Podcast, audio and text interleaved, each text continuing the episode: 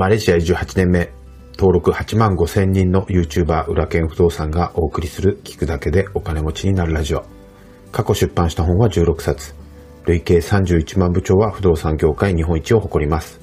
不動産投資のほか、国内外で5社を経営する現役社長の裏剣が、ファイヤーを目指すあなたのために具体的な方法論やお金と幸せについても語ります。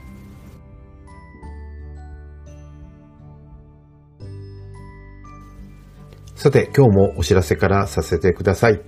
3月8日から新しい教材、猿でもできる不動産投資ゼミナールが販売開始となっております。この教材は、これから不動産投資を始めたい人、始めたけどなかなか物件が買えない人に特化した教材になります。この教材はゼミナール形式ですので、毎回課題があって、それに対するフォローアップ講座がセットになっているのが特徴です。全部で4回あります。1回目は物件検索。第2回目は買い付け融資売買契約編。第3回目は、えー、決済とリフォーム。第4回目は節税入居募集編になります。えー、興味のある方は、えー、ぜひチャプターのリンクをご覧いただければと思います。えー、さらに今日はですね、もう一つ新しいセミナー、えー、勉強会のご案内です。えー、不動産実務検定マスター短期集中講座がですね、えー、この4月から7月、7月って言ったらおかしいですね。7月にかけて開催されます。この講座は僕たちがもう10年以上もかけて磨き上げてきた不動産投資のノウハウを2級、1級マスターまで一気に学べる講座になっています。で年に1回だけ僕も各回ですね、2、3時間登壇して直接講義を行う講座になっています。なので、裏剣からですね、直接、えー、不動産投資学びたいという方は、ぜひこの短期マスター集中講座にご参加いただけると嬉しいです。えー、マスターをですね、取得していただくと、まあもちろん土地を購入してアパートを新築したりだとか、えー、僕が本業としてもう20年近くやっている不動産コンサルタントとしても活躍ができるようになります。さらにマスター資格をですね、取得すると、不動産実務検定の講師として認定されますので、えー、いわゆる副業として不動産実務検定を教えることもできるようになっちゃうんです。実際にトップの講師になるとですね、サラリーマンの平均年収くらいは稼げちゃうようになりますので、稼げちゃったらおかしいですね。稼げるようになりますので、えー、自分の投資にも役立って、そして副業として収入を得られるようになるのが、このマスター資格の特徴です。教えることで感謝されて、同じ価値観、そして知識レベルの仲間とつながることができるのが、えー、僕たちが長年大事に育てている、この JLEC の不動産実務検定なんです。す、えー、で、に2級1級をお持ちの方は途中からの参加も可能です。えー、マスター短期集中講座は4月21日からスタートになります。ぜひ興味のある方はチャプターのリンクをご覧いただければと思います。今日は3月11日ですね。えー、東日本大震災からちょうど10年が経ちました。えー、東日本にお住まいの方にとっては一生忘れられない、えー、そんな一日です。僕も10年前の3月11日はですね、小学校の体育館で妹の演劇の発表会に参加していたんですよね。そしたら突然、えー、大きな揺れを感じて、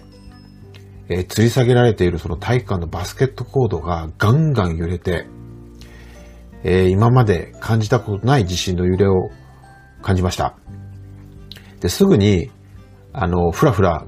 な、ふらふらね、こう、よろけながらアリーナにいる娘のところに駆け寄って、えー、抱きしめた覚えがあります。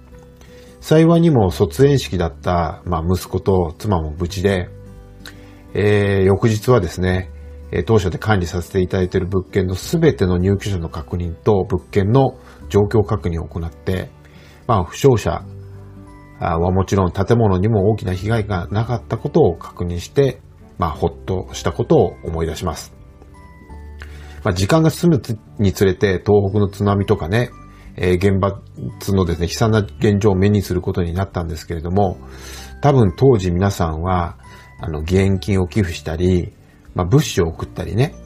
えー、現地にボランティアに行った方も多いと思います。僕もいても立ってもいられず、何かしなくちゃと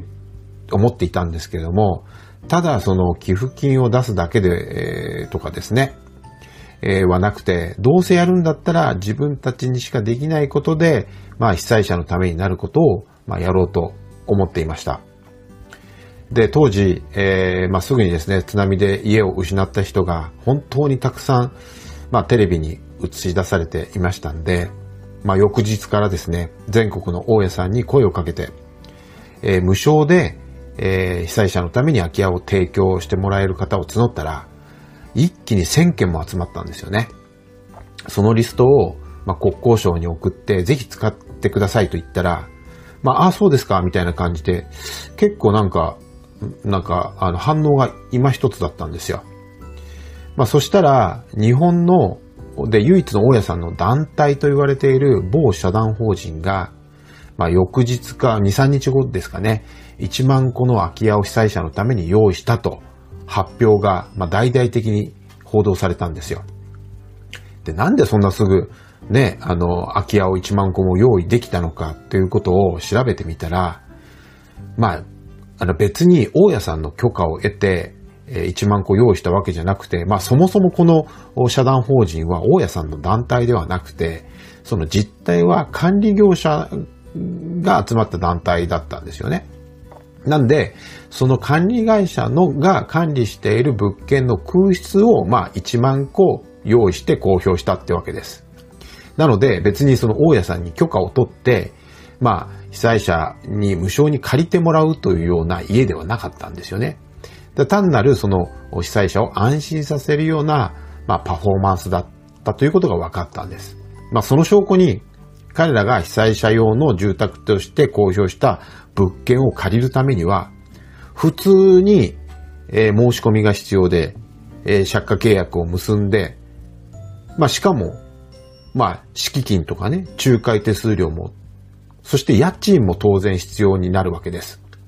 で、単に礼金を取らないというだけの募集条件だったんですよね。家も流されて、財産も流された人からですよ。金取って何がボランティアだ。ね、この団体にも国交省にも当時本当に腹が立って、まあ自分たちでこの1000件のリストを渡したんですけども、まあそれを返してもらってですね、えー、自分たちの力で被災者と、まあ、無償でアパートを提供してくれる大家さんをマッチングさせるサイトを作ろうということにしたんです。で、こっからが本題なんですけども、まあ、僕は当時から一般財団法人日本不動産コミュニティで不動産実務検定を軸とした大家さんのコミュニティを、まあ、作っていたんですけれども、まあ、そのメンバーの中には IT 系のですね、経営者もいて、えー、その人にですね、すぐにマッチングサイトの構想をですね、話したんです。そして、まあ、同時に無償であっても、まあ、法律的に大家さんが、まあ、その被災者を受け入れて、まあ、なんかトラブルにならないように、えー、通常の賃貸借契約ではなくて、使用貸借契約書をですね、こちらの方で用意して、で、仲介会社が介在しなくても、まあ、当事者同士が契約できる、そんなマニュアルを作ってですね、そして動画の説明マニュアルも作って、そして弁護士さんにも相談員になってもらって、こう協力してもらって、さらに JREC のマスター講師20名ほど住まい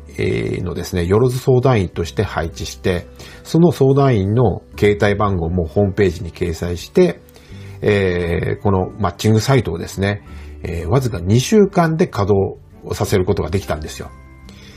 で、当時テレビでもですね、この活動を報道してもらって、えー、その後、無事100世帯の被災者に無償でアパートを提供することができました。僕自身も自分自身のですね、アパートに被災者を3ヶ月間受け入れさせていただきました。で、このサイトはスマイリングというサイトなんですが、今でもまだサイトは残っていて、もし、えー、また同じような大災害が起こった時にはすぐ稼働できるようになっています。えっ、ー、と、こちらにですね、えー、チャプターにリンクを貼っておきますので、ぜひ当時のですね、ホームページをご覧になっていただければと思います。まあ、このサイトはですね、いわゆる不動産ポータルサイトと同じようなシステムで動いてますんで、本来一から作るんであれば1000万以上のコストがかかるんですよ。で、これを全て開発に関わった人は全てボランティアでやってくれましたし、多くの大家さんから無償で住宅を、まあ、1000個以上もね、提供してもらいましたし、えー、契約などの弁護士のサポートとか、僕たちの JREC の先生たちも、本当にボランティアで24時間対応してもらいました。で、この仕組みがですね、なんと普通だったら3ヶ月以上かかる作業ですよ。2週間でできてしまったんです。これはスポーツでいうまさしくゾーンに入った状態、えー、だったんですよね。で、これ経営の現場では実はそのフロー経営と言ったりします。このフロー理論っていうのは心理学者の畜生とミハイさんが提唱した理論なんですけども、組織が一旦フロー状態に入ると、まあ、アイデアがどんどん湧き出てきて、あっという間にイノベーションが起きたりするんです。でもこのフローっていうのは、まあ、スポーツでいうゾーンと同じで入ろうと思ってもなかなか入ることができないんですよね。で当時このフロー経営を提唱しているソニーの元常務の天下四郎さんから僕は経営を学んでいて、どうしても組織でフローを起こすことができないっていうことで悩んでたんですよね。まあそれもそのはずで、フロー経営っていうのは、管理された組織とか、成果主義のマネジメントとはかけ離れたところで起こることになっていて、要するに管理されている組織だとフローは起きないんですよね。例えば、例えて言うと、あなたがいくらゲームが好きでも、明日までにこのダンジョンクリアできないと、ね、お小遣い減らすぞって言われたら途端にやる気なくなっちゃいますよね。つまり成果でお金を評価される社会では、フローは起きないんですよ。当時のスマイリングの活動は完全にお金が目的ではなくて、純粋に被災者のために役立ちたいと一点に、その一点に仲間のベクトルが一致していたんですよね。そして一刻も早く困っている人を助けたい。これがあったので、フローが起きたんだと思います。まあ、この経験があって、あ、フローっていうのはこういう時に起きるのか。組織が一旦フロー状態に入るとすっごい力発揮するんだなっていうことを、まあ身をもって経験できたんですよね。あれから10年。僕は本業でも少しはフロー経営を目標にしてやってきたんですけれども、まあまだまだですね、えー、修行は足りていないようです。ただ、まあ10年、えー、経ってですね、少しはですね、まあ当時と違う経営ができてるんじゃないかなというふうに思います。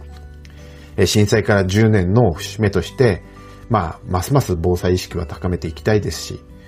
えー、あなたもですね、もしもの時の助け合いのために不動産を通じたつながりを作っていっていただければと思います。